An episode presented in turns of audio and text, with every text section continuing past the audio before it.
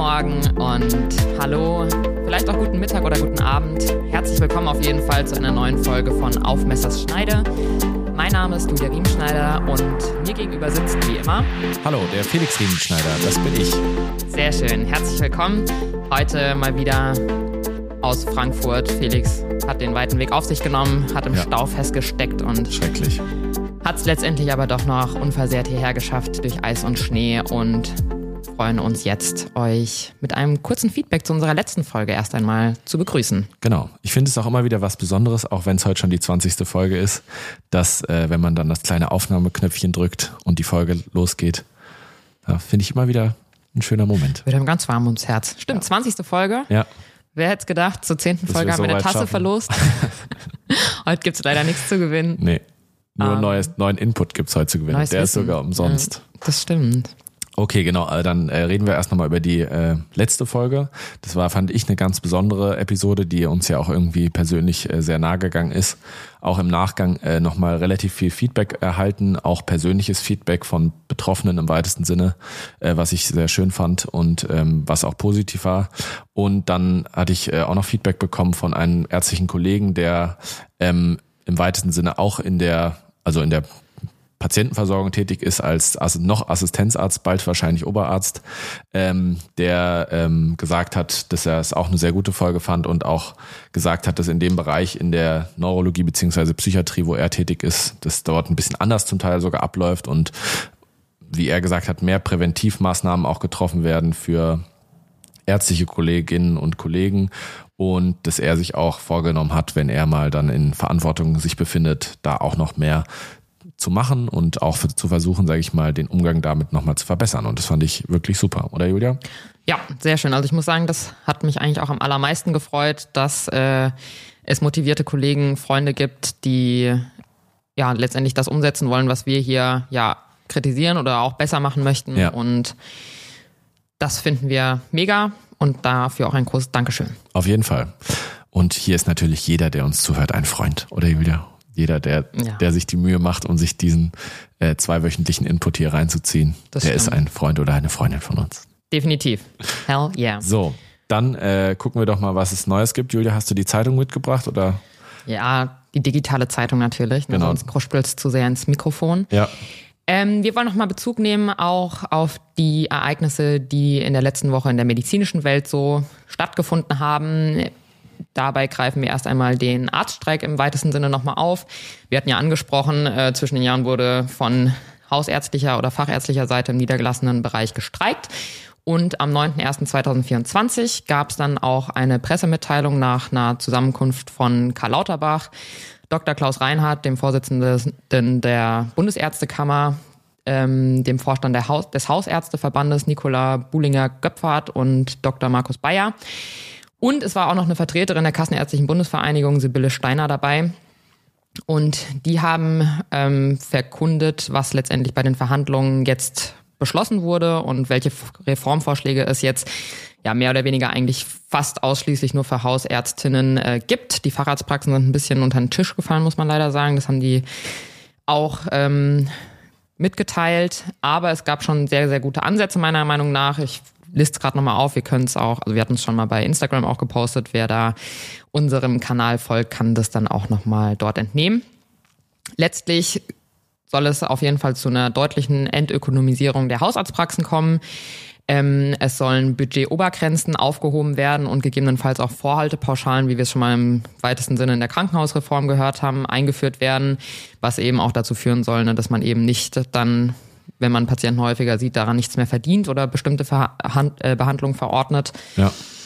Ähm, man hat ja bis zuletzt noch oder man hat aktuell noch Quartalspauschalen, ähm, was auch mit der Abrechnung dann äh, einhergeht oder Konsequenzen dafür hat.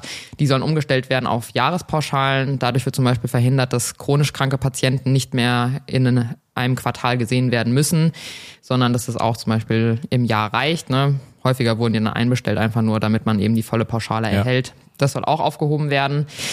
Ähm, es soll auf Arzneimittelregresse verzichtet werden, also dass man Medikamente nicht ähm, gedeckelt nur noch verschreiben kann. Das gilt auch eben für Fachärzte und Fachärztinnen. Und dann äh, war ja auch noch die Forderung, dass mehr Medizinstudienplätze äh, geschaffen werden. Ähm, das wurde ja bei den Streiken auch gefordert, weil ja auffällt, wie gesagt, auch bei den Hausärztinnen sind 40 Prozent älter als 60 Jahre. Da wird auch eine große Lücke auftreten. Deswegen sollen jetzt pro Jahr 5000 Medizinstudienplätze ähm, geschaffen werden. Ja. Genau. Ich finde, das sind halt wieder so, sage ich mal, Beschlüsse, die natürlich auf dem Papier gut aussehen, aber die mangeln natürlich, äh, also die Umsetzung auch. Man kann ja nicht einfach 5000 Ja, Studienplätze herhexen. die- Genau, und genau. Also wir haben beide Medizin studiert und wenn du dir allein, die größte Hürde ist ja im Zweifelsfall, fängt ja direkt in der Vorklinik an mit irgendwie Prep-Kurs und sowas. Das ist einfach unmöglich, Ja. von jetzt auf gleich äh, das von keine Ahnung, zwei auf 300 Studienplätze mal hochzuschrauben oder so. Wir reden ja, Ja, da auch nicht von riesigen Studiengängen. Also die. Semester sind jetzt ja auch nicht riesig. Definitiv. Ja, und nicht zumindest an den Unis, wo wir studiert haben. Schöne Grüße an die Uniklinik Gießen und Marburg.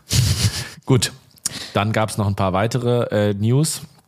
Und zwar einmal vom 12.01., dass äh, der Kollege Lauterbach äh, nochmal ein Statement ähm, gegeben hat zu homöopathischen Leistungen beziehungsweise homöopathischen Medikamenten. Die sollen nämlich nicht mehr bezahlt werden. Ihm fehle da im weitesten Sinne die wissenschaftliche Evidenz, was natürlich nachvollziehbar ist. Und er sagte da im weiteren Sinne auch noch dazu, auch den Klima Klimawandel könne man ja nicht mit Wünschelrouten bekämpfen. Und im Endeffekt geht es da um Kosten von 20 bis 50 Millionen Euro, die dadurch eingespart werden könnten. Und die Gesamtausgaben belaufen sich circa auf 300 Milliarden Euro, nur um das mal im sozusagen Vergleich zu. im Vergleich zu setzen. Also ist jetzt nicht sonderlich viel, aber es ist auch nicht nichts. Ist eher ein Ähm, kleines Brötchen, könnte man sagen. Genau. Aber ich meine, man muss halt immer sagen, das ist natürlich eine komplementäre Medizin, die sowieso nie al- alleinstehend der Behandlung zur Behandlung dient, dient. Und ja, also das kann ich im weitesten Sinne schon noch nachvollziehen. Ich weiß nicht, wie du dazu stehst, Julia. ja, voll. Also Ja. ich glaube, die ja ich glaube, ja. Preise sind jetzt auch nicht immens, muss man ganz Ja. ehrlich sagen. Also ja, ich, ja. Ich glaube- also ich glaube, aus einer Ja. wissenschaftlichen Sicht sind wir halt eher auf der Seite, dass das wahrscheinlich nicht so sinnvoll ist. ja. Und Wir werden ja heute noch über andere Sachen sprechen, die ja auch relativ aktuell sind. Und ich glaube im weitesten Sinne, was man sieht, auch an diesem Mhm. Statement, die Krankenkassen wollen Geld sparen. Also ich glaube, es gibt einfach Sachen, wo die sagen, wir gucken gerade, wo können wir Geld sparen, weil vielleicht auch diese Krankenhausreform doch nicht für alle billiger wird. Und Ja. ich finde, das sind so Sachen, die mit dem Thema, über das wir dann noch heute auch Mhm. noch sprechen, die dazu fallen, äh, wo einfach gesagt wird, wo können wir Geld sparen.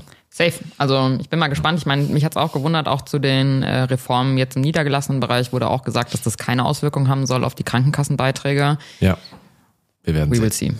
Und damit biegen wir mal wieder auf die Hauptstraße des Podcasts ein, oder Julia? Können wir gerne machen. Und genau, zum Jubiläum freuen wir uns heute mal ein etwas positiveres Thema zu präsentieren. Wir wissen, die letzten Folgen waren ja schon etwas schwerer, aber auch unserer Meinung nach sehr, sehr wichtig.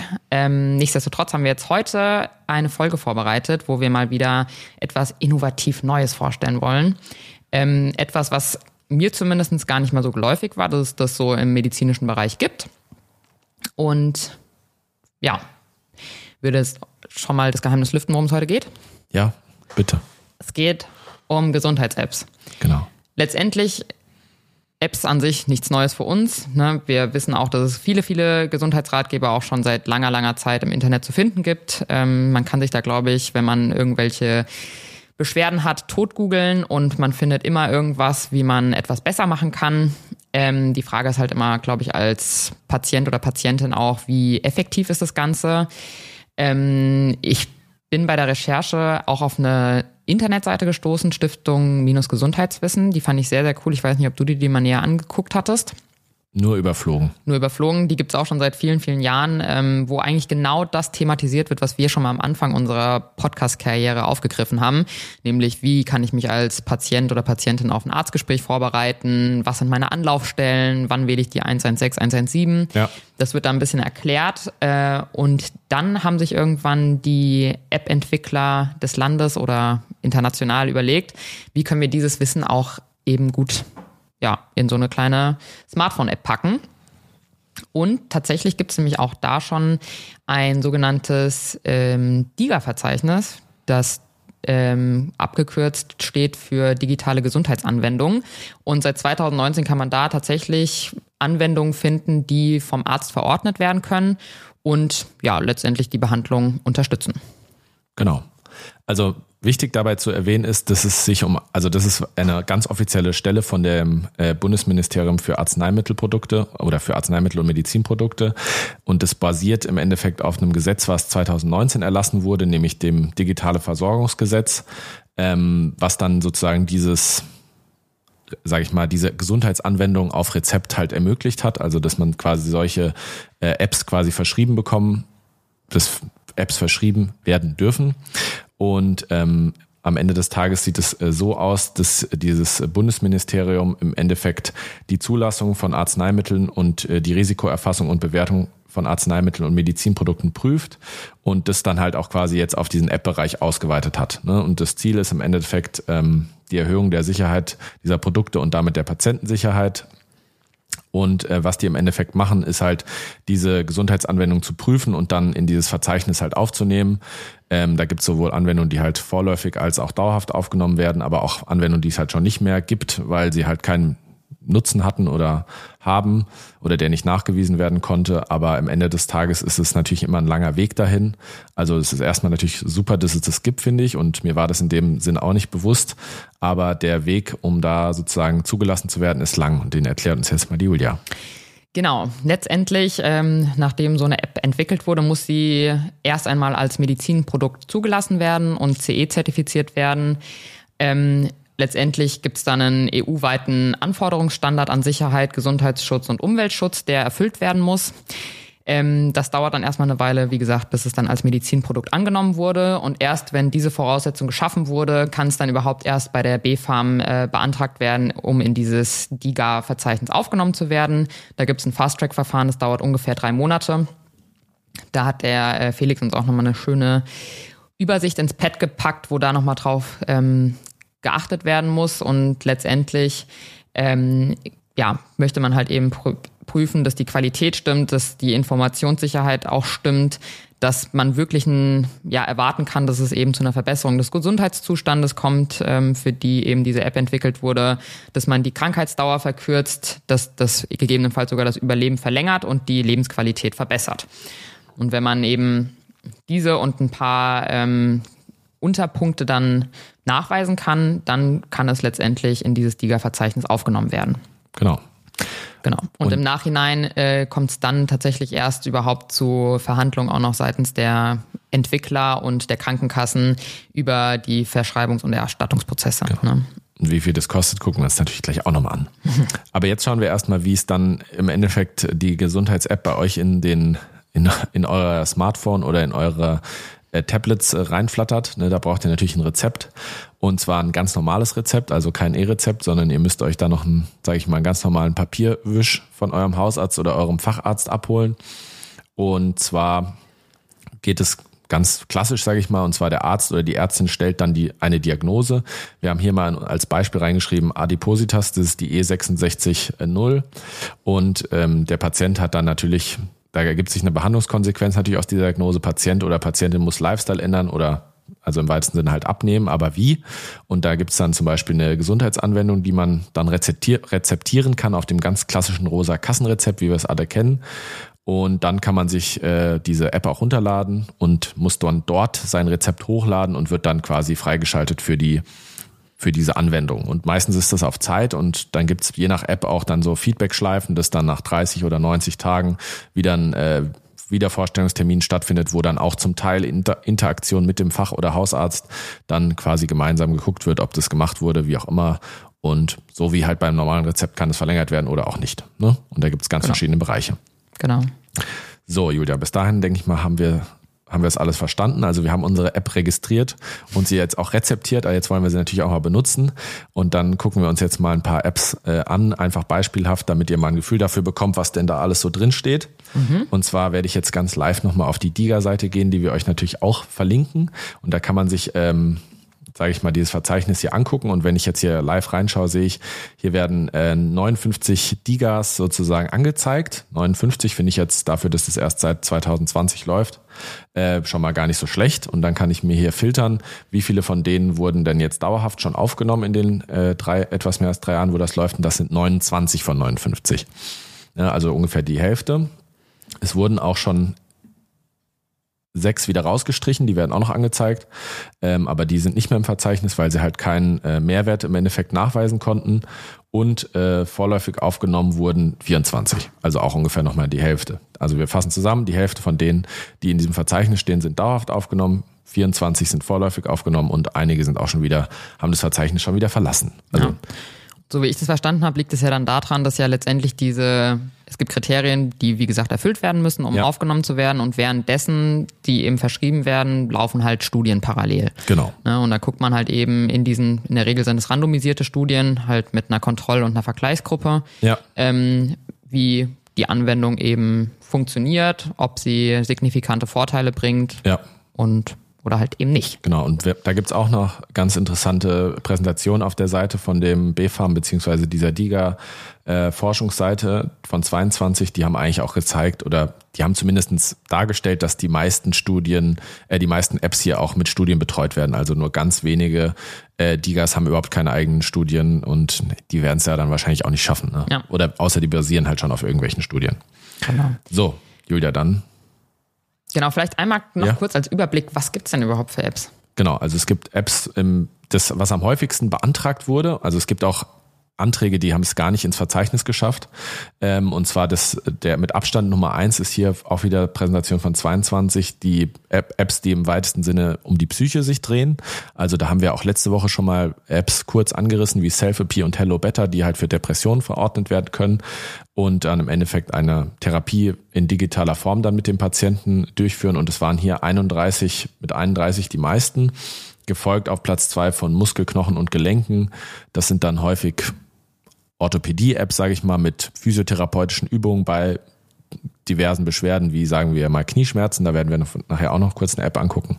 Dann Nervensystem, ähm, Herz-Kreislauf, dann Krebserkrankungen, dann in absteigender Form halt Hormone, Stoffwechsel, das dann wahrscheinlich sowas wie Diabetes sein wird, äh, Nieren- und Harnwegserkrankung, Atemwegserkrankung, da habe ich was mit COPD gesehen, also ja. für eine chronische Atemwegserkrankung zum Beispiel bei Rauchern häufig vorkommt, äh, Augenerkrankungen und so weiter und so fort, mit Schwangerschaft und sowas auf den hinteren Plätzen. Aber also schon mal eine Weites ganz Spektrum. große Bandbreite. Ne? Ja. Und wie gesagt, da wollen wir uns jetzt exemplarisch mal drei Apps anschauen. Genau, ich fange gerade mal an und zwar mit der Oviva Direct App die zum Beispiel bei Adipositas ihre Anwendung findet. Ähm, da habe ich bei meinem dem Hausarzt meines Vertrauens mal nachgefragt. Der wusste auch aus der Praxis, dass äh, die die schon mal verschrieben haben. Letztendlich ist es eine App. Die Gebrauchsanweisung kann man sich auch mal vorab anschauen. Ja. Sehr, sehr übersichtlich gestaltet. Man wird halt erstmal ähm, bezüglich seines Gesundheitszustandes abgefragt, ne, was das Gesicht betrifft, Fitnesslevel, Ernährungsgewohnheiten und ähm, im Anschluss letztendlich leitet die App ein durch ein buntes Spektrum an verschiedenen Anwendungen. Sprich, man hat ein ähm, Essenstracking, man kann immer im Chat stehen mit äh, Ernährungsberaterinnen. Ähm, man hat verschiedene Fitnessübungen, die man eben durchzuführen hat am Tag. Es gibt aber auch Entspannungs-Meditationsübungen. Und ähm, man kann auch zum Beispiel Termine eintragen, die man dann eben mit seinem Arzt wahrnehmen soll. Zunächst wird die App dann für zwölf Wochen verschrieben, also drei Monate wird die dann sozusagen erstmal angewandt von dem Patienten und es wird halt geschaut, letztendlich hat man dann auch eine schöne Grafik, wie sich dann zum Beispiel die Gewichtsreduktion gestaltet. Und genau, soll eben dabei helfen, zum einen Gesicht, äh, das Gesicht zu verlieren, perfekt. Genau.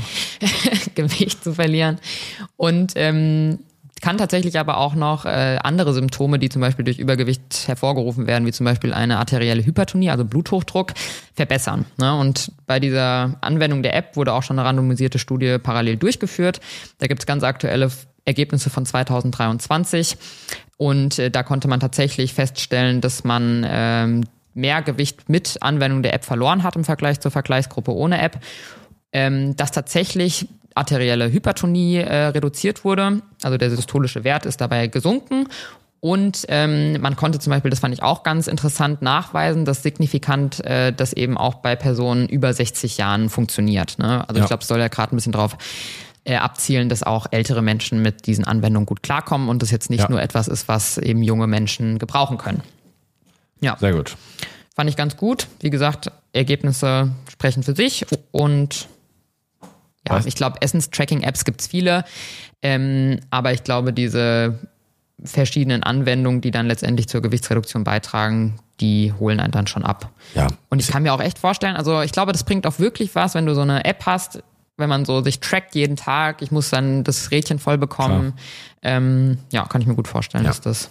Ja, und das, hat, das. Gute ist ja, ich meine, wie, wie du selber gesagt hast, es gibt tausende solcher Mhm. Apps natürlich, also die irgendwas mit äh, Kalorienzähler, wie auch Ja. immer, machen. Aber das Gute ist ja für die Patienten, es auch gibt eine gewisse Sicherheit, es ist geprüft. Das ist ja auch eine App, die ist schon dauerhaft aufgenommen, ne? also die ist nicht vorläufig aufgenommen, sondern da hat man ja schon mit Genau. den Studien, die du gerade genannt hast, äh, beweisen können oder zeigen können, dass es zumindest positiven Effekt hat. Und ähm, ja, die liegt auch vom Preisspektrum so in der Mitte. Also wir wollten uns ja auch mal angucken, was es kostet, weißt du es wieder? Äh, nee, ich hab's gerade nicht mehr auf. 220,90 Euro kostet es zu verschreiben, diese App. Also ich meine, ich finde natürlich, jetzt mal so ins Blaue hineingesagt, diese Preise wirken immer sehr hoch. Aber ich denke mir halt, wenn das, das ist natürlich noch ganz neu, alles mit diesen, äh, oder relativ neu mit den Digas und da muss, das wird sich ja noch einpendeln, wenn die erstmal, Ja, und ich muss mal, also ich finde 220 Euro für drei Monate Anwendung auch ehrlich gesagt nicht viel. Und vor allem, wenn man halt überlegt, dass das wirklich etwas ist, was funktionieren kann, ähm, im Vergleich zu dem, was Komplikationen eben wieder kosten würden. Ne? ja, ja, was Medikamente kosten, was kostet Genau. eine Kur, was kostet eine Magenverkleinerung, was Genau. kostet ein MRT, das ist alles teurer. Auf jeden Also Fall. von daher- Deswegen Das ist, da gibt's wir jetzt erstmal ein äh, Daumen hoch. Schneidi nach, Schneidi nach oben. Okay. Na gut. Also die nächste App, die ich mir mal angeguckt habe, ist die Companion Patella App. Ähm, und zwar ist das eine App, die im weitesten äh, Sinne den vorderen Knieschmerz behandeln soll bei Patienten zwischen 14 und 65 Jahren.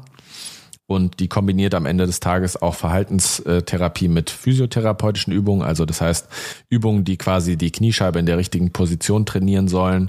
Die äh, App kann auch kombiniert werden mit Orthesen, also mit so Bandagen, die man vielleicht kennt. Ne? Also von der Firma Medi natürlich auch, die auch die äh, Bandagen selber rausbringt.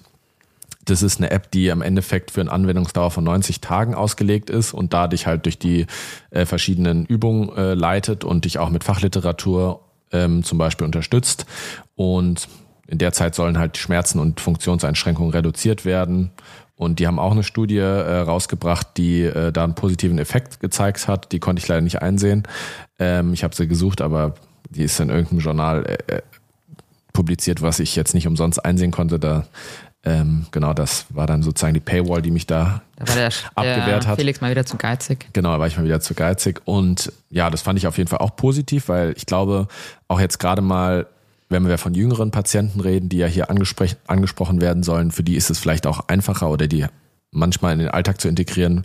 Physiotherapeutische Übungen, man macht ja auch sein Training mit einer App häufig, äh, was man so im Alltag macht. Und gerade Leute, die dann, sage ich mal, einen hohen Anspruch haben, für die ist es ja super, wenn man sich das einfach auch zum Teil unterstützend natürlich mit einer App einfach äh, selber ausprobieren kann, gerade wenn man vielleicht ein ganz gutes Körpergefühl hat und jetzt nicht der Patient ist, der überhaupt erstmal gezeigt bekommen muss, wie Bewegungen denn funktioniert und wie Sport funktioniert. Also jetzt jemand wie du und ich, sage ich mal, die so ein bisschen sportlich sind, ähm, für die würde ich sagen, ist, ist so eine App auf jeden Fall was. Oder vielleicht auch für Ja, unsere Eltern, die ja. jetzt gerade noch unter die 65 fallen, Ja. wenn die vor- mit vorderen Knieschmerzen. Das sind auch verschiedene Erkrankungen, die da im Endeffekt äh, reinfallen in dieses Spektrum. Ja. Und vom Herstellerpreis auch eine App, warte, ich gucke jetzt nochmal, auch schon dauerhaft aufgenommen und liegt auch bei 223,49 Euro, also ungefähr wie die, wie die App zum Oviva, Abnehmen, ja. die Oviva-App. Ja. So, Julia, jetzt kommt noch ein unangenehmes Thema Ja, für, mich für viele jetzt, Männer. Für mich jetzt nicht. genau, nee, das war ein ganz witziger Zufall. Ich war äh, am Wochenende auf dem Geburtstag. Liebe Grüße und alles Gute nochmal an die Anna und Ja. habe mich da mit einem äh, Urologen, der gerade in der Praxis ist, dem Rune unterhalten. Und da kam zufällig das Gespräch eben auf die Kranos Edera App. Ähm, die Anwendung findet bei Patienten mit erektiler Dysfunktion. Ja. Ne? Und äh, vielen lieben Dank da nochmal für die Erklärung auch an der Stelle. Ähm, die Kranos Edera App ist eine App, die, wie gesagt, in überwiegend urologischen Praxen zur Verschreibung kommt. Das ist ein Programm wieder für zwölf Wochen für eben Patienten, Männer, jung, alt, das ist egal, äh, die eben Probleme haben bezüglich ihrer Erektion und äh, wo zum Beispiel Ursachen wie postoperative oder operative Durchtrennung von Nerven ausgeschlossen wurde. Und ähm, genau, das ist, hat auch ein ganz nettes Interface, was dann ähm, sich zusammenstellend aus verschiedenen Beckenbodenübungen, ähm, physiotherapeutische Übungen, ähm, Ausdauertraining. Es hat auch ein Achtsamkeits- und sexualtherapeutisches Tool und genau durch die Kombination und Anwendung dieser verschiedenen Übungen äh, soll dann eben erreicht werden, dass der Mann dann keine Probleme mehr bei der Erektion hat. Ja. Genau. Und äh, das Ganze wird dann eben vom Urologen verschrieben. Patienten benutzen das auch wieder für drei Wochen, äh, drei Monate, Entschuldigung. Und äh, man kann auch parallel dazu zum Beispiel arbeiten mit äh, Medikamenten. Das wären eben die PDE5-Hämmer, auch bekannt als Viagra. Und ähm, genau, da gab es auch schon eine wissenschaftlich randomisierte Studie dazu. Und tatsächlich hat auch hier die App eine gute Wirksamkeit gezeigt. Ähm, Thema Lebensqualität, was ja eben ein wichtiges Kriterium ist für dieses DIGA-Verzeichnis, wurde tatsächlich bei 96 Prozent verbessert. Und ja. tatsächlich bei schon einem Drittel der Teilnehmer konnte innerhalb von diesen drei Monaten erreicht werden, dass es eben keine Dysfunktion mehr gab. Genau. Also und, auch ein sehr schönes ja. Ergebnis. Und die App sieht, also die, das ist ja wieder, sage ich mal, ein bisschen ähnlicher Formkreis wie fast schon das mit dem Knieschmerzen, weil das auch im Endeffekt eine Anleitung ja ist einfach für ein Fitnesstraining oder für ein physiotherapeutisches genau. Training. Und äh, das ist vielleicht auch wieder was, wenn ich jetzt, sage ich mal, an Männer, Männer in meinem Alter denke, die so von solchen Problemen vielleicht schon betroffen sind, die haben natürlich dann auch vielleicht häufig nochmal, erstmal war es schon Überwindung, zum Arzt zu gehen und dann äh, darüber zu reden und dann will man vielleicht nicht noch zum Physiotherapeuten um die Ecke gehen direkt, um da sich Übungen zeigen zu lassen, sondern dann ist es vielleicht einfacher, das erstmal mit einer App zu probieren und wenn es dann nicht besser wird, kann man immer noch Medikamente nehmen oder äh, auch noch zum Physio gehen. Äh, und ich glaube, so Hilfe zur Selbsthilfe ist ja immer eine gute Sache. Voll. Und, und ich glaube auch, wie gesagt, also mir würde das auch immer helfen, wenn ich eine App verschrieben bekomme, beziehungsweise halt eine Gesundheitsanwendung, wenn ich weiß, dass es irgendwo wissenschaftlich ja, ja, nachgewiesen, der Nutzen davon. Und unter dem Aspekt muss ich sagen, bei allen drei Apps schneide ich nach oben. Auf jeden Fall eine gute Sache. Ja, genau. Was man vielleicht nochmal bei allen Apps auch sagen kann, letztendlich, wie gesagt, die funktionieren erstmal für zwölf Wochen. Die können aber auch mit ähm, einer Folgeverordnung verlängert werden. Ne? Ja. Also das ist jetzt nicht darauf beschränkt. Nee. Wenn es gut klappt, dann wird da sicherlich der Arzt des Vertrauens oder die Ärztin des Vertrauens auch nochmal das Folgerezept ja. ausstellen. Dann gibt's aber natürlich auch noch ganz viele Kritiker. Also das war jetzt erstmal unsere kleine App-Vorstellung, bevor wir dann uns nochmal eine spezielle App anschauen wollen. Ähm, gibt es erst natürlich auch mal ein bisschen Kritik und zwar an allererster Stelle natürlich wieder die äh, Krankenkassen, die sagen ganz, sag ich mal, plakativ, jede fünfte App ist äh, nur nützlich, also vier von fünf Apps sind nicht nützlich. Ich habe da leider jetzt nicht gefunden in dem Artikel, was da genau die Quellen sein sollen, aber die sagen halt, dass seit der Einführung 2020 äh, 374.000 Apps halt verschrieben wurden und die halt durchschnittlich kosten von 407 Euro pro App bis zu äh, 593 Euro im dritten Jahr sozusagen äh, natürlich auch einen hohen Kostenfaktor damit darstellen und sagen halt, dass sie halt nur einen eingeschränkten Nutzen halt häufig haben.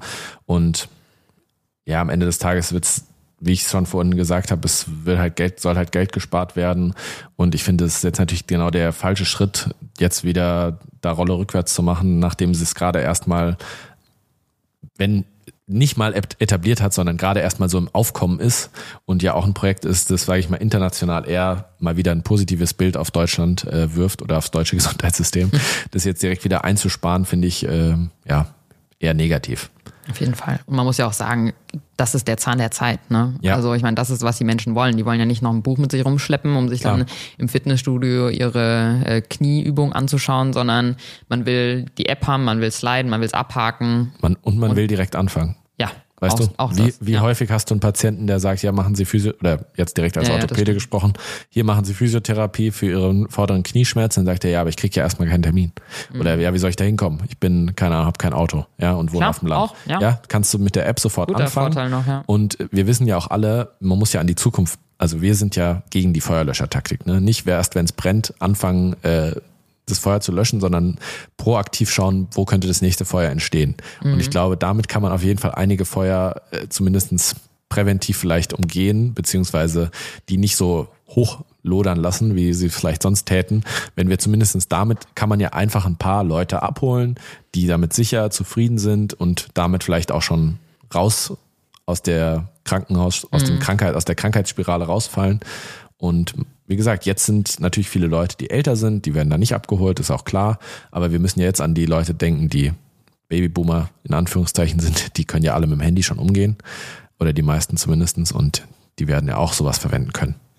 Mhm. Und, Definitiv. Und, und, gerade für solche Leute, auch wenn es alternativlos ist. Also ja. ja manchmal gibt es keine andere Option, dann probierst du natürlich auch mal die App aus. Ja, und man muss ja auch sagen, was ich mir halt, also der Faktor Zeit ist, glaube ich, auch noch ein ganz großer Punkt.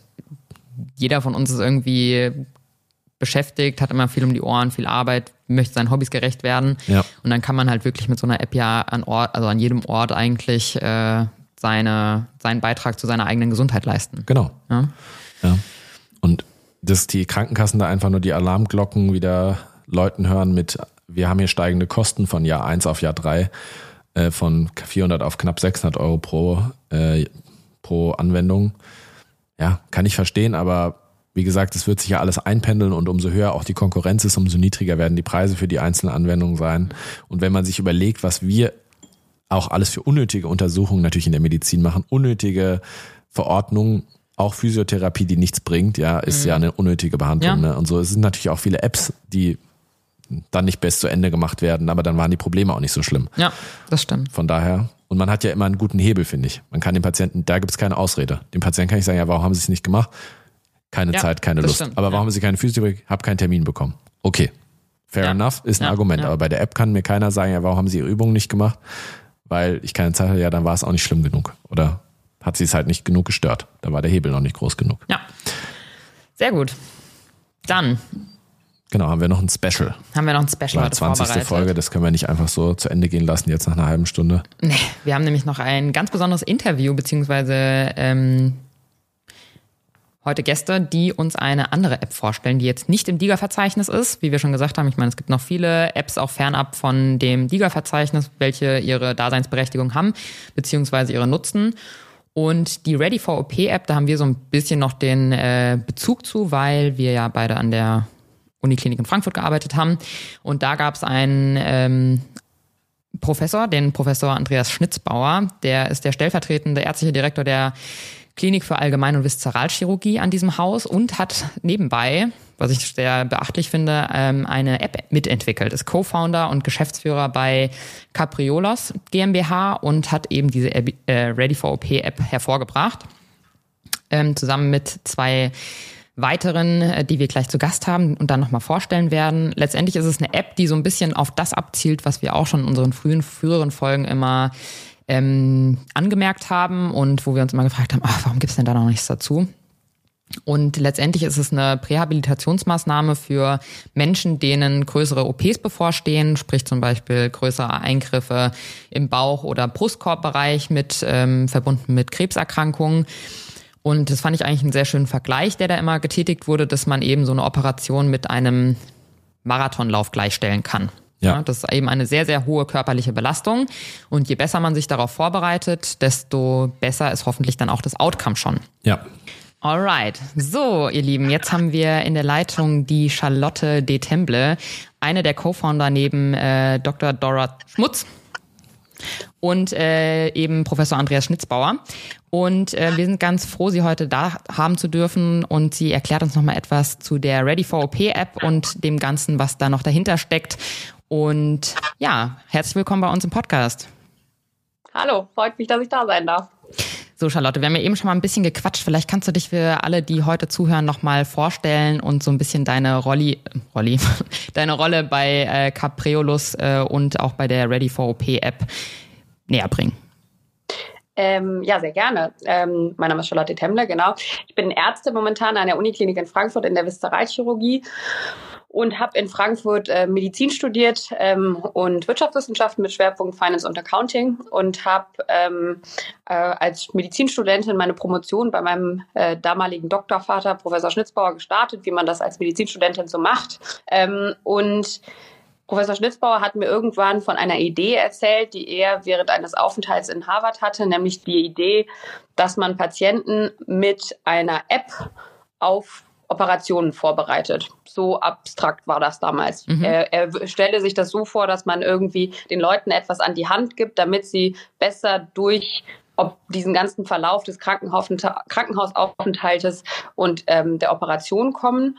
Und ähm, wir haben damals ganz klein gestartet, hatten einfach nur diese Idee von, von einer App und haben einen Business Angel für uns gewinnen können, Dr. Georg Mattheis, der selber als Herzchirurg an der Uniklinik vor 20 Jahren ähm, aus äh, herausgegründet hat ähm, und auch ein Medizinprodukt entwickelt hat und der uns ähm, so ein bisschen in diese Welt der Unternehmensgründung mhm. und der ähm, Innovations, ja, des Innovationsmanagements reingeführt hat und Gegründet haben wir die Firma 2021 im Februar. Davor gab es so ungefähr ein Jahr, wo wir so konzeptionell uns Gedanken gemacht haben.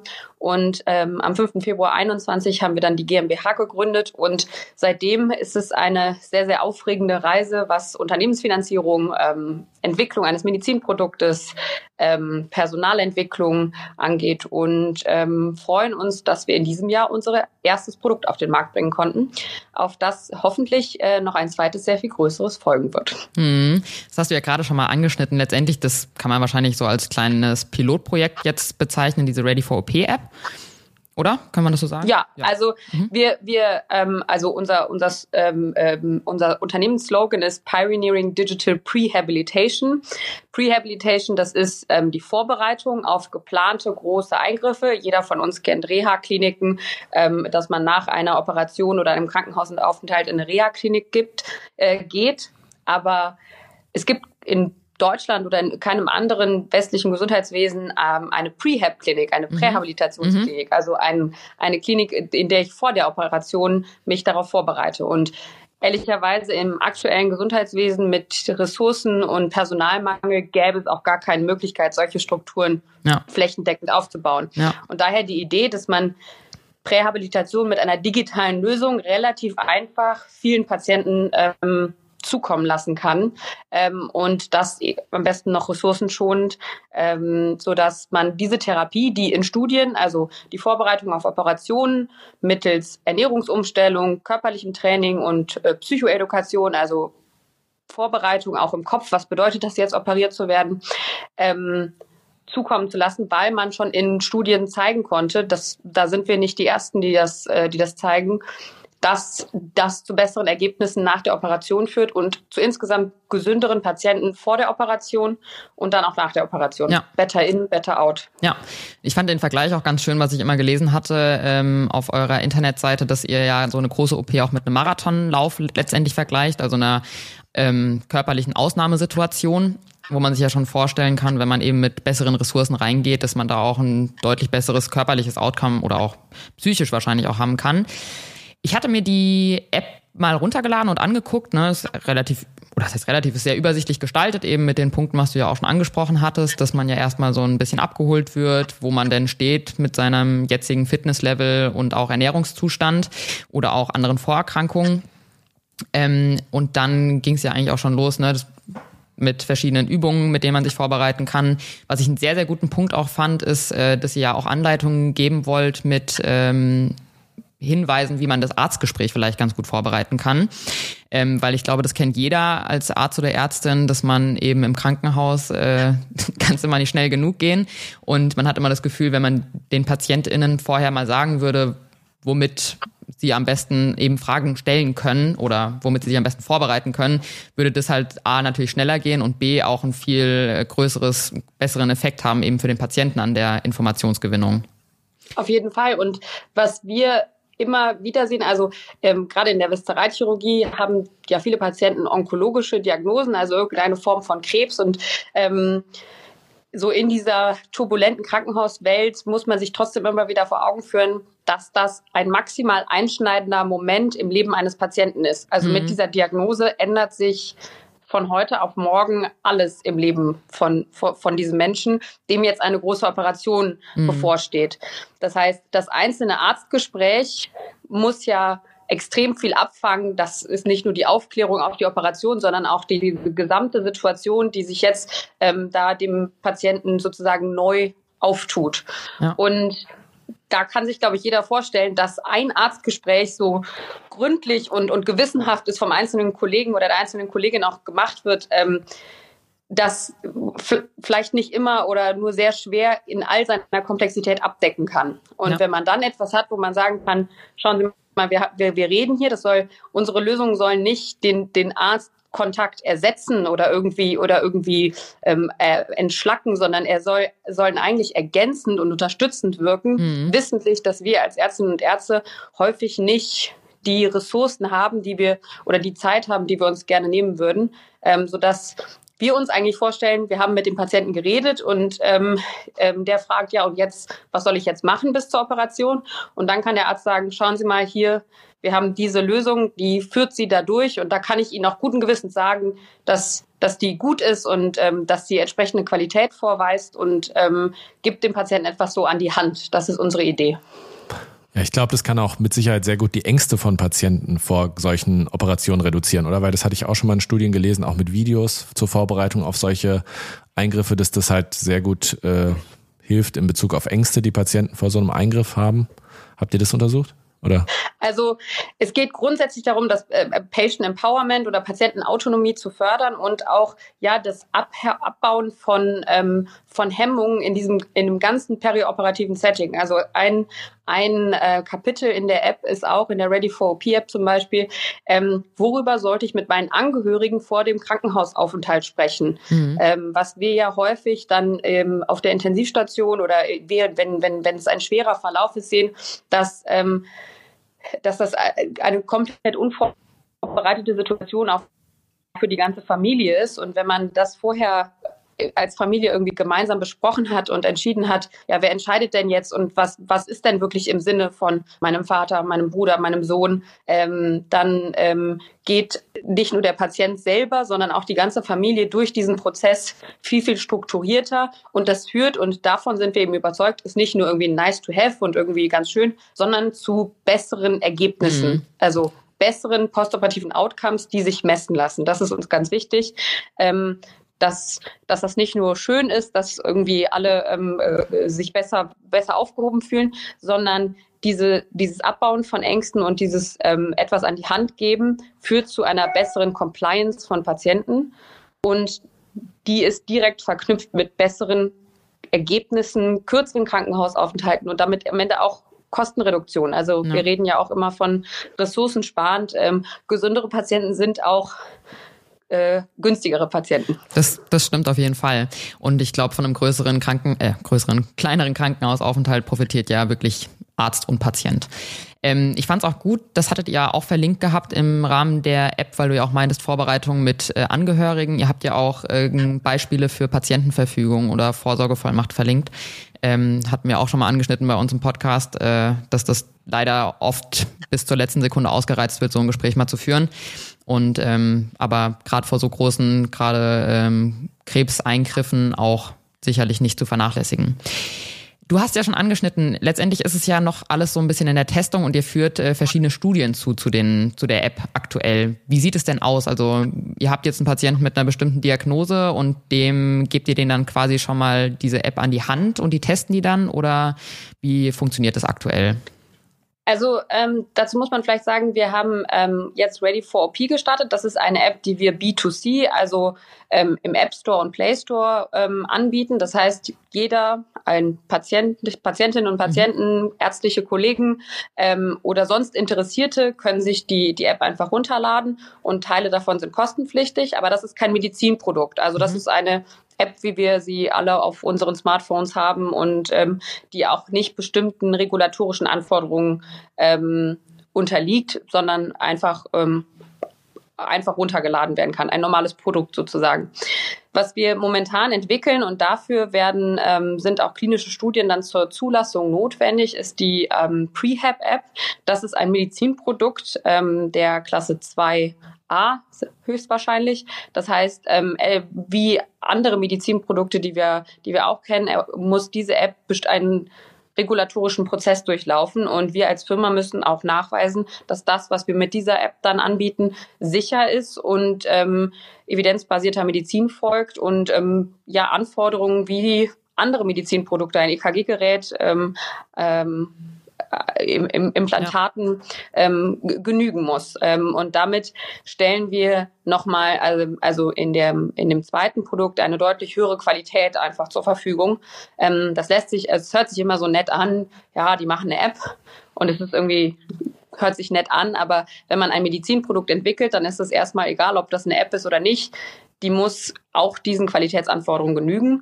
Und das haben wir, ähm, dieses Medizinprodukt, was dann ähm, auf den Markt kommen soll, ist bereits in einer Studie hier an der, am Universitätsklinikum Frankfurt getestet worden mit ähm, Patientinnen und Patienten, die ähm, die App genutzt haben, wo wir geschaut haben, wie gehen die damit um. Unsere Zielgruppe sind die, die Boomer, das heißt so Patientinnen und Patienten zwischen 50 und 70 ungefähr, die alle ein Smartphone haben, Perfekt. die alle WhatsApp-Nachrichten schreiben, die ähm, alle bei uns auf Station sind und äh, Ladekabel dabei haben und mit ihren Enkel FaceTime. Das heißt, durchaus in der Lage sind, mit solchen ähm, ähm, Apps umzugehen, aber vielleicht sie anders nutzen als ich mein Telefon nutze. Und deswegen haben wir da auf Usability getestet, also wie gehen die Patientinnen und Patienten damit um. Ähm, und Sicherheit ähm, macht die App das, was sie machen soll, zum richtigen Zeitpunkt. Wir haben zusätzlich auch Ärzte befragt, also Ärztinnen und Ärzte, die ähm, äh, die, die, die, die Doktor-Variante der App angeschaut haben. Also wir haben zwei Interfaces, einmal das ähm, des Doktors, der sehen kann, welchen Fortschritt der Patient macht und das des Patienten, der die App tatsächlich ähm, nutzt und so als persönlichen Begleiter hat. Und diese erste Studie ähm, haben wir hier in Frankfurt gemacht und bereiten gerade eine Studie vor, die nicht nur an der Uniklinik in Frankfurt stattfindet, sondern an mehreren Zentren, wo wir möglichst viele und ähm, ähm, ein, ein, ein möglichst breites Bild der Patientinnen und Patienten, die die App dann später nutzen sollen, abbilden wollen. Mhm. Das verlangt der ähm, Zertifizier, also verlangt der, äh, der Gesetzgeber auch von uns, dass okay. wir ein, ein, eine repräsentative Stichprobe an Patientinnen und Patienten haben. Macht Sinn. Genau, wir hatten ja hier auch im Vorfeld von dem Interview über die DIGAs gesprochen. Ich weiß nicht, ob dir das ein Begriff ist, die digitalen Gesundheitsanwendungen. Und da gibt es ja auch einen Zertifizierungsprozess für diese Apps. Kann man das ungefähr vergleichen oder ist das... Ähm, ja, das ist ein sehr spannendes Thema, das bei uns natürlich intern auch immer wieder diskutiert wird. Und DIGA ist ja ähm, ähm, in Europa häufig, also wir werden häufig von ausländischen Investoren oder, oder ausländischen Kollegen angesprochen, ähm, ja, äh, wollt ihr nicht Liga machen? Das ist doch so toll, was die Deutschen da jetzt irgendwie auf den auf den äh, auf, auf die Beine gestellt mhm. haben und ähm, äh, Frankreich will jetzt auch eine Liga haben und das ist ganz ganz toll und ähm, wir für uns, also ich, ich glaube, jeder, der eine App im medizinischen Bereich entwickelt, muss sich ganz genau überlegen, passt Liga für mich in meinem Bereich mit meinem, mit meiner Zielgruppe, ist das gerade ein ökonomisch sinnvoller Case? Ist das eine gute Entscheidung, das jetzt zu machen? Der Zertifizierungsprozess von Liga ist tatsächlich ähm, schneller gestaltet. Aber wir haben uns als Unternehmen momentan, das kann sich in Zukunft vielleicht ändern, aber erstmal dagegen entschieden, ähm, das als primären Prozess zu nehmen, sondern wollen klassisch das Medizinprodukt durchlassen, äh, äh, äh zulassen. Ähm, aus den verschiedensten Gründen. Ähm, manche davon kann man öffentlich, glaube ich, nicht so gut sagen, aber ähm, der, der, ähm, der, der sicherlich am äh, eingänglichsten ist, dass uns bisher kein vergleichbarer Case mit Diga bekannt ist für eine App im stationären Setting.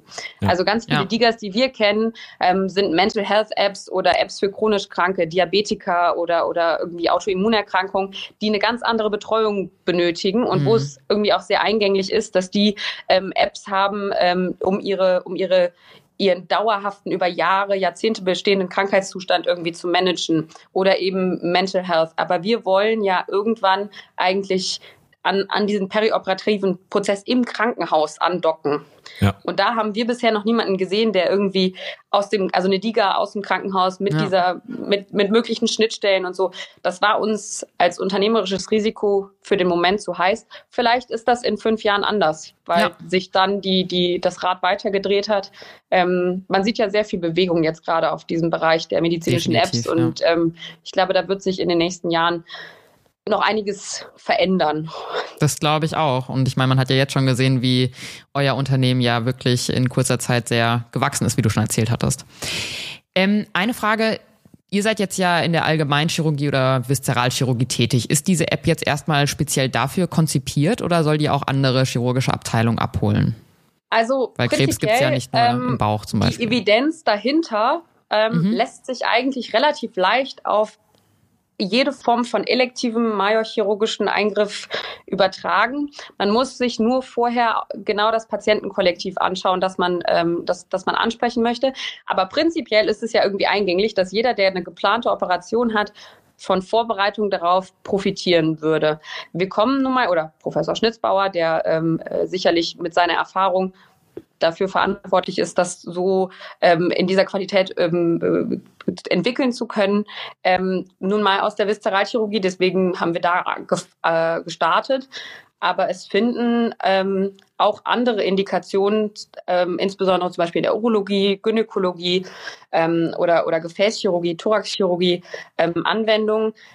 Wir ähm, müsst, also man muss nur zu vorsichtig sein, wenn man ein Medizinprodukt entwickelt, muss man immer bestimmte Claims ähm, ähm, benennen. Und da muss man aufpassen, dass man da im, im rechtlich scharfen Rahmen bleibt. Okay. Aber prinzipiell entwickeln wir unsere Lösungen auch so, dass sie auch erweiterbar sind. Also man könnte sich irgendwie vorstellen, ich habe eine Plattform und ähm, da ähm, ist generelle Vorbereitung auf eine Operation und dann habe ich eine orthopädische ähm, Operation, wo es vielleicht Sinn macht, vor einer Knie-OP zum Beispiel, ähm, bestimmte, bestimmte Übungen zu machen, die mhm. jetzt speziell für die Knie-OPs ja, sind. Ja, da, ist, da ist die Krebsoperation im Bauch vielleicht ein bisschen anders. Ja. Aber ähm, so unsere, un, unsere Lösung ist im Prinzip so aufgebaut, dass man das erweitern kann ähm, und in der Zukunft auch noch fachspezifischer gestalten kann. Aber die Basis ist prinzipiell für sehr, sehr viele ähm, Indikationen ähm, und chirurgische Fächer möglich. Sehr schön, ja. Ähm, wir hatten jetzt ja vorhin schon ein paar Apps besprochen gehabt, eben von dieser äh, DIGA, von dem DIGA-Verzeichnis, wo wir schon den Eindruck auch hatten, studienbasiert, dass die prinzipiell guten, gute Resonanz finden bei Patienten und Patientinnen. Wie ist denn das Feedback so bei euch? Gibt es da schon äh, erste Meinung von Patientinnen und Patienten, die das genutzt haben? Also wir ähm, ähm, ähm, haben in den Studien das den, den Patientinnen und Patienten gezeigt und prinzipiell profitieren wir davon. Also viele Apps, das muss gehört, finde ich, auch zur Wahrheit dazu, wenn man irgendwie diesen Hype von, von medizinischen Apps ähm, gerade sieht, ähm, sind ja auf sehr langfristige Beziehungen mit, mit dem Nutzer angelegt. Und äh, ich glaube, eine Herausforderung in der Zukunft wird sein, dass man den Nutzer wirklich langfristig an die App bindet, dass er sie auch wirklich nutzt. Ähm, also ähm, der, der, der, ähm, äh, man spricht da viel von so Nudging oder oder ähm, Bindung an, an, an die tatsächliche App. Das heißt, ein KPI ist tatsächlich, wie häufig wird die App aufgemacht, nutzt er sie denn wirklich oder hat er sie nur einfach runtergeladen? Wir haben alle, glaube ich, auf unserem Smartphones Apps, die wir nie öffnen. Mhm. Ähm, wir profitieren davon, dass wir einen abgesteckten Zeitraum haben. Das heißt, die Compliance-Idee bei uns ist ein bisschen anders, denn wie dieser Marathon-Gedanke. Also ich weiß, ich werde in drei bis sechs, acht Wochen operiert. Und in dieser Zeit habe ich gerade die Möglichkeit, alles zu geben. Und da sind Patienten tatsächlich auch sehr compliant kurzfristig, weil es nicht darum geht, einen Raucher, der 20 mhm. Jahre raucht, das Rauchen abzugewöhnen, sondern jemandem, der gerade eine schwerwiegende Diagnose bekommen hat und sehr, sehr motiviert ist, alles dafür zu tun, dass diese anstehende Operation bestmöglich verläuft. Und so kurzfristig kann man ähm, Compliance dann doch sehr stark steigern. Okay, ja, sehr schön. Also ich persönlich finde es mega. Ich bin äh, sehr begeistert von eurer App und jetzt schon ein Auf großer Fan. Ähm, genau, ich weiß nicht, Felix, hast du noch eine Frage speziell? Also jetzt keine Frage, aber was ja. mir auch noch sehr positiv aufgefallen ja. ist und was ich auch vielleicht nochmal im im Kontrast zu den anderen Apps, die wir uns angeguckt haben, nochmal sagen wollte.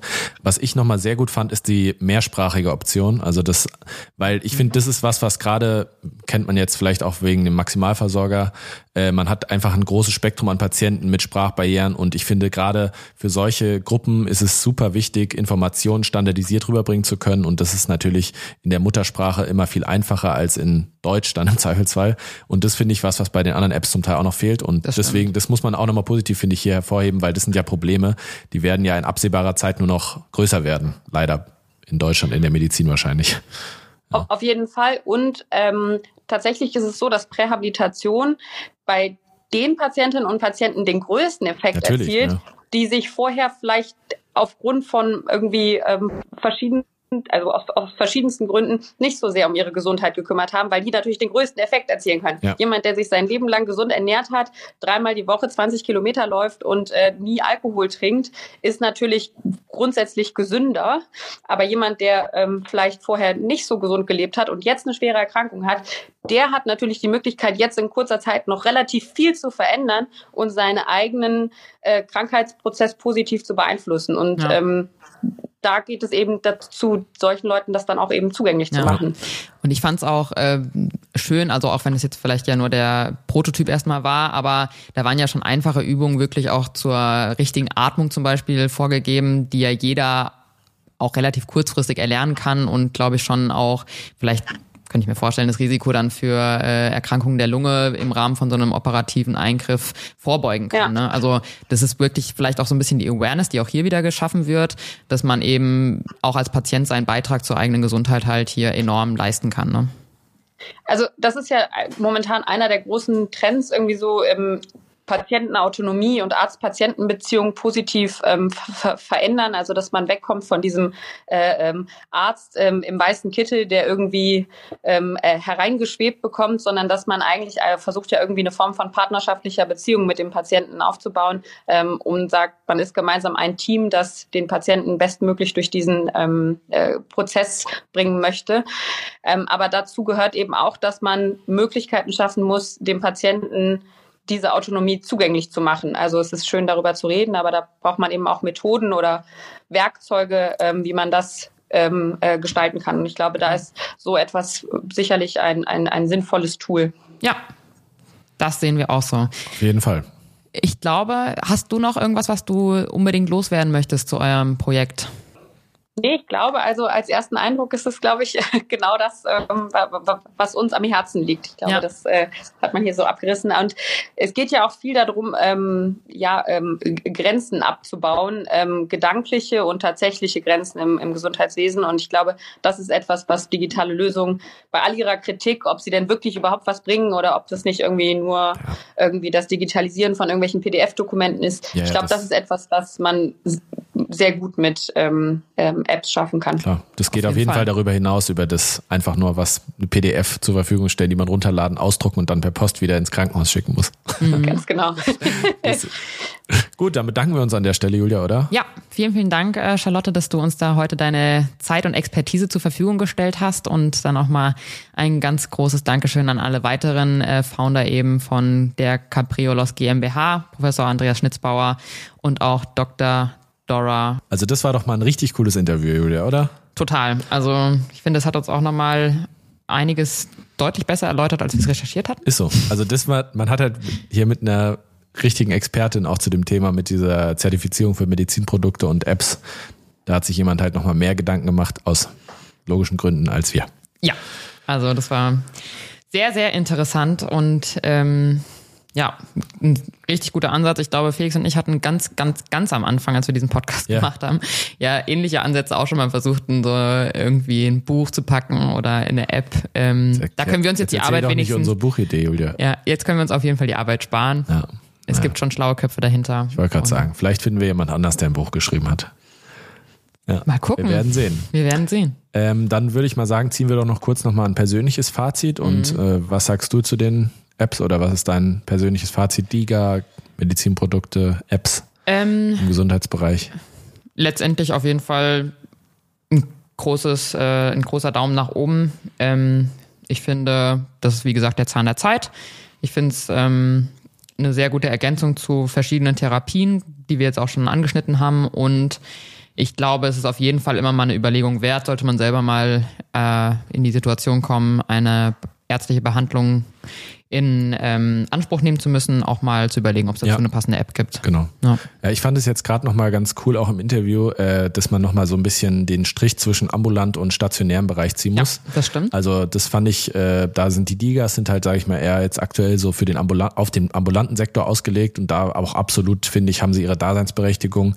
Man muss der Sache, denke ich, einfach noch ein bisschen Zeit geben und dann halt schauen, dass sich das, wenn das auch etabliert ist, wird es wahrscheinlich auch kostenmäßig sich ein bisschen einpendeln und standardisieren und dann einfach als festes Tool ähm, Bestandteil der medizinischen Versorgung werden. Ja. Und was ja auch kurz äh, zur Sprache gekommen ist, ist es halt auch ein positives Zeichen aus Deutschland. Mhm. Also das ist ja häufig was, wo wir jetzt auch im Podcast gesagt haben, ja, das ist schlecht in Deutschland, das ist schlecht in Deutschland, das ist schlechter als in einem anderen Land in Europa und das ist schlechter als in Amerika, was weiß ich. Und das ist jetzt einfach mal ein positives Zeichen. Man muss gucken, wie gesagt, in welcher Form und auf welche Art und Weise es sich am Ende durchsetzen wird. Aber ich finde, das ist doch einfach mal eine gute Sache, dass wir hier einfach mal die Vorreiterrolle wieder übernommen haben. Finde ich auch.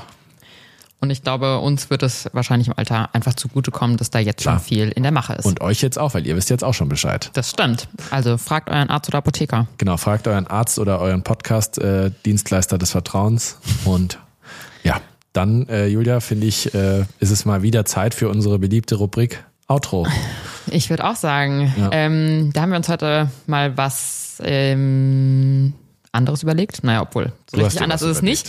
Äh, war letztendlich ein witziger Zufall, weil äh, das letzte Mal, als ich beim Felix die ähm, vergangene Folge aufgenommen habe, haben wir danach noch zu Mittag gegessen Ja. mit seiner Freundin, der Gabi. Und die haben sich jetzt angewöhnt, wieder äh, ein Spiel zu spielen, was viele von euch kennen, Genau. auch als App. Und ähm, ja, letztendlich geht es hier um keine geringere App als die Wer wird Millionär-App. Genau. Und in diesem Zusammenhang habe ich mir überlegt, äh, gibt es bestimmt ein paar witzige Fragen, die der Felix vielleicht mit Ach und Krach beantwortet bekommt. Und da habe ich mal äh, gegoogelt. Und wir haben es letzte Woche übrigens fast bis zur Million geschafft. Habe ich Also nie wir- wieder geschafft bis, Ja. äh, bis dahin Äh, seitdem. Das war wirklich krass. Ich war Sehr richtig gut. begeistert. Dann habe ich es immer gespielt und es waren so ja, 1000 Euro vielleicht. Sehr gut. naja, Wir machen mal im Hintergrund ein bisschen einen spannend. coolen Remix an. Okay, also ich bin Gut. schon ganz aufgeregt. Wie geht's dir? Ja, ich bin, Auf auch, deinem- ich auf bin wieder gespannt, ob ich mich wieder blamiere. Kandidatenstuhl? Ich sag Nein. Banane.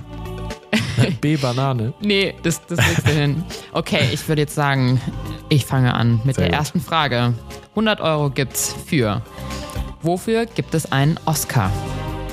Ja. A. Fabelhafte OP. B. Bester Schnitt. C. Toller Chirurg. Oder D. Exquisites Skalpell. Dann nehme ich den besten Schnitt. Das ist richtig. Ja, sehr gut. Warte. Boah, ich hab, man, konnte, man konnte am Anfang, als die Frage gestellt wurde, schon ein bisschen die Angst in Felix Augen Ja, sehen. Ich glaube, er dachte wirklich. Jetzt habe ich, einmal ist schon okay, einmal richtig ist absolut okay. Okay. Gut. Gut, dann etwas, eine etwas andere Frage. Jetzt Ja. war ja gerade deine Wohlfühlzone. Jetzt, Ja, und die 100 ähm, Euro, das ist ja mein persönlicher Anspruch auch. Ja, ja, jetzt gehen wir ein paar Jahre zurück. 200 Euro gibt's für. Die Dinosaurier lebten mit Schulden, knietief im Dispo, in der Kreide, auf Pump. In der Kreide. Auch das ist richtig. Ja! Oh Gott, ja, sehr gut. Danke, danke, danke. Wir zeichnen heute das erste Mal vor Live-Publikum auf, wie ihr jetzt vielleicht gehört habt. Ähm, nach 200 Euro kam schon die 500 Euro, oder?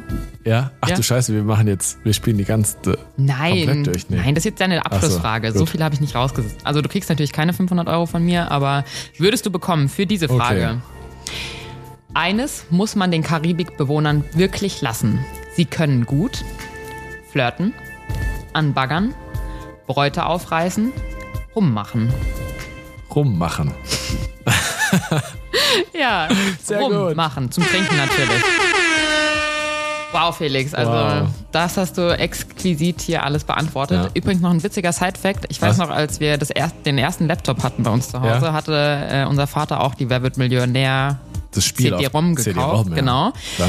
Und ich war so jung und war mir, also ich dachte ja, dass man sich dieses Spiel holt und es dann wirklich aus diesem CD-ROM-Schlitz dann die Scheine rauskommen, wenn man, Gott.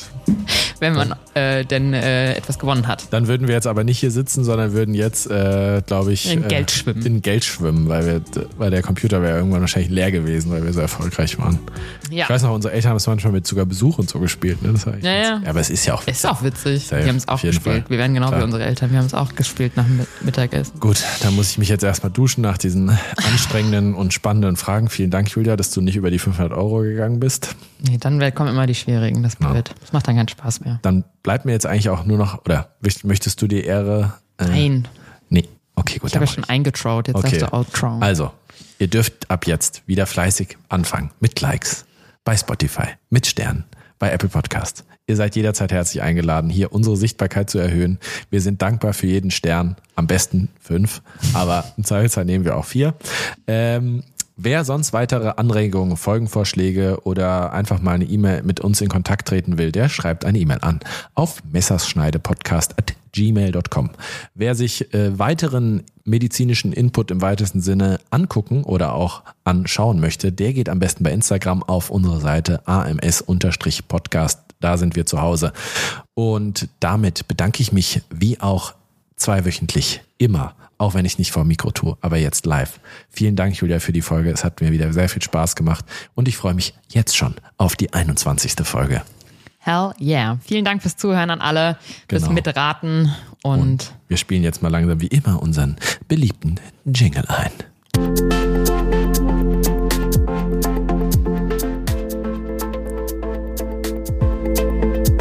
Ciao Leute. Jeder, der noch so lange dran geblieben ist, kann sich noch meine coole Stimme anhören. Ciao!